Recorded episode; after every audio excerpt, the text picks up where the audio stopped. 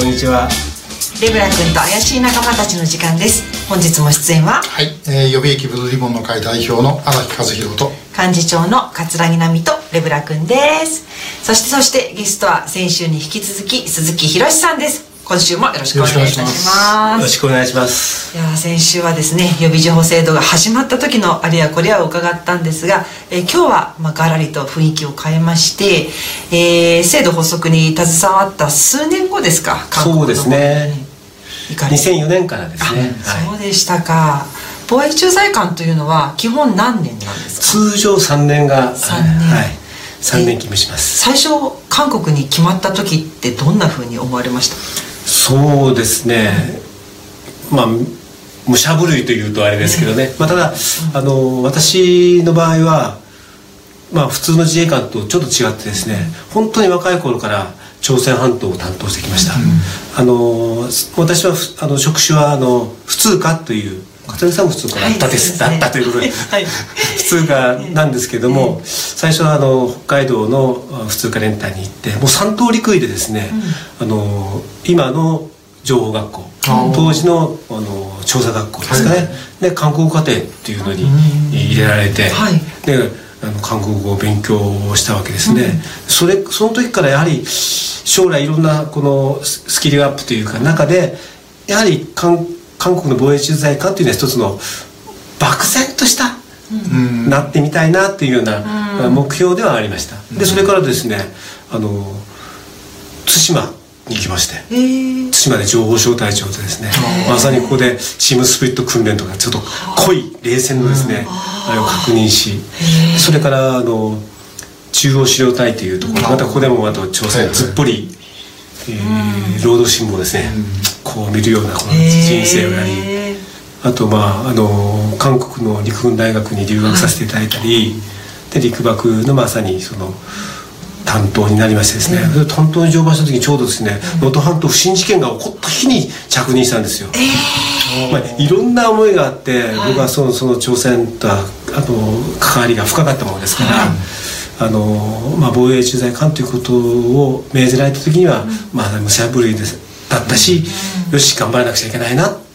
という気持ちだったですね。じゃあそういうステップを踏んでいよいよ来ただっていう、ね、そうですね。そうそういう感じですね。実際、あ2004年のとえっ、ー、と何月？に？2004年のですね、えっ、ー、と6月の18日、はい、からよ3年ですか？3年です、なんか代表もその間に韓国を訪ねてお会いになった。はい訪問していただいて、うんうん、ああ れだからノムヒョンの時です、ね、そうです。はい、ね、あれ、まあ、ノムヒョンの時ってねあのまあアホな大統領だったけどもあのシャトル外交なんかはね、うん、結構すごもうだいぶ十何回確かやってて、うん、そういう意味ではね日韓のいろいろあったんですよねそれなりにね、はい、実際向こうで生活が始まってどんな感じだったんですか？うん政治的にはですね、やはりあのノムヒョンですし、はい、あの最初のシャトル外交もあと小泉総理がですね、うん、靖国神社参拝とかをやってですね、うん、途絶えてしまったわけですね、うん、で結構冷却化あしつつあるというようなことだったんですけども実務者レベルではですね、結構仲良く酒を飲んだりしてですね、はい、もう爆弾酒のあられの中を弾をこう避けながら被弾しないようにですね韓国のお酒めっちゃ強いですもんね。いやいやいやもうそういう中をですね、はい、あの弾が被弾しないように、あの仕事してましたね。それは鍛えられたでしょうねいろんなね、はい、今後遺症がだいぶ来ています そんな中とても印象的な出来事があったそうですがこちらの写真ご紹介いただけますか、えっと、今日はそのあのあすみません。えっとやはりその私のその3年間のその防衛駐在官勤務で大きな影響を与えた方はこの安倍晋三総理であったと。もちろんお会いして直接話すのはこの日だったんですけれども、あの一番これがこれが鈴木さんですね。はい、で総理に昭恵夫人ですね。はい、で実はこの日って10月2006年の10月の9日なんですね、というのはそれっていうのは北朝鮮が初めてあの核実験をやった日なんです。なんと、はい、その日に？その日です。でちょうどこの時間はですね確か9時9時台だったと思うんですけれども、はい、この参拝を終了した後に大使館に帰りそして10時35分だったと思いますけれども北朝鮮が核実験をやったのではないか。まああの当初は核実験と言いませんね、うん、北部地域で大きなあの震地震のようなものが出たというようなそんなそんなテロップでこう流れてくるわけですね。はい、ただあのこれよりもちょっと前にあのもっと前にというか7月にはですね7発のミサイルを撃って、で国連国連決議があってですね、うん、1695だったですかね、国連決議があり。そしてどんどんどんどんこの北朝鮮と国際情勢が緊迫化する中で、はい、これも10月の最初3日ぐらいだったと思います、核実験やるぞ的な報道を出すわけですね、だから一応私たちとしてはあるかもしれないと。いうようなあのことは感じていました。ただ問題になるのはミサイルというのはですね準備するこの映像で見えてくるわけですけど核実験っていうのはそこの実験場にそこそこなんか人が集まったとかそういうことでいつこのそこでやれるかっていうのはなかなか分かりづらいもんなんですよね。でそういう中で安倍総理のこの訪韓を出迎えてまさに安倍総理が初めて首相として韓国を訪問した日にぶつけてきたと。これは